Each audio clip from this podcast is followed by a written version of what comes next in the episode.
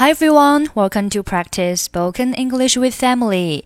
欢迎收听和 Emily 一起练口语，我是 Emily。Okay, today's sentence is kind of, kind of, kind of, kind, K I N D，有方法、方式、同类的意思。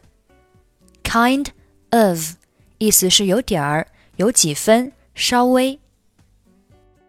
在口语当中，kind 和 of 可以连读成 kind of, kind of。下面我们来看几个例句。It was kind of sad，有点儿让人悲伤。I'm kind of hungry now，我现在有点饿了。I'm feeling kind of tired.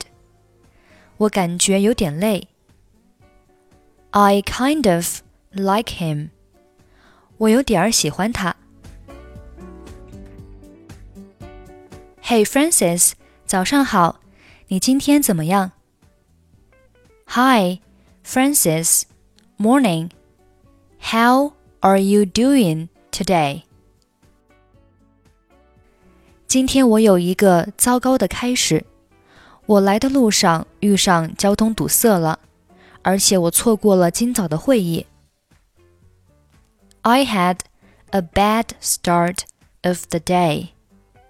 I was stuck in a bad traffic jam on my way, and I missed my morning meeting. 确实。 我同意，那不是一个好的开始。那会议怎么样？你错过一些重要的东西吗？Indeed, I agree that is not a good start. How about the meeting? Did you miss anything important? 还好，后来我老板简要的给我介绍了一下。It is Okay, my boss briefs me later on. 你没有参加会议，他不高兴吗？Was he unhappy with you not attending the meeting? 有点儿，你知道的，这些天如此多的新车上路，交通堵塞真的很严重。Kind of.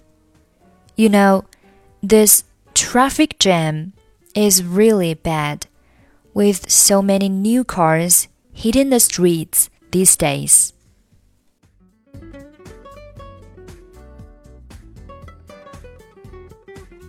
Hi, Francis. Morning. How are you doing today? I had a bad start of the day.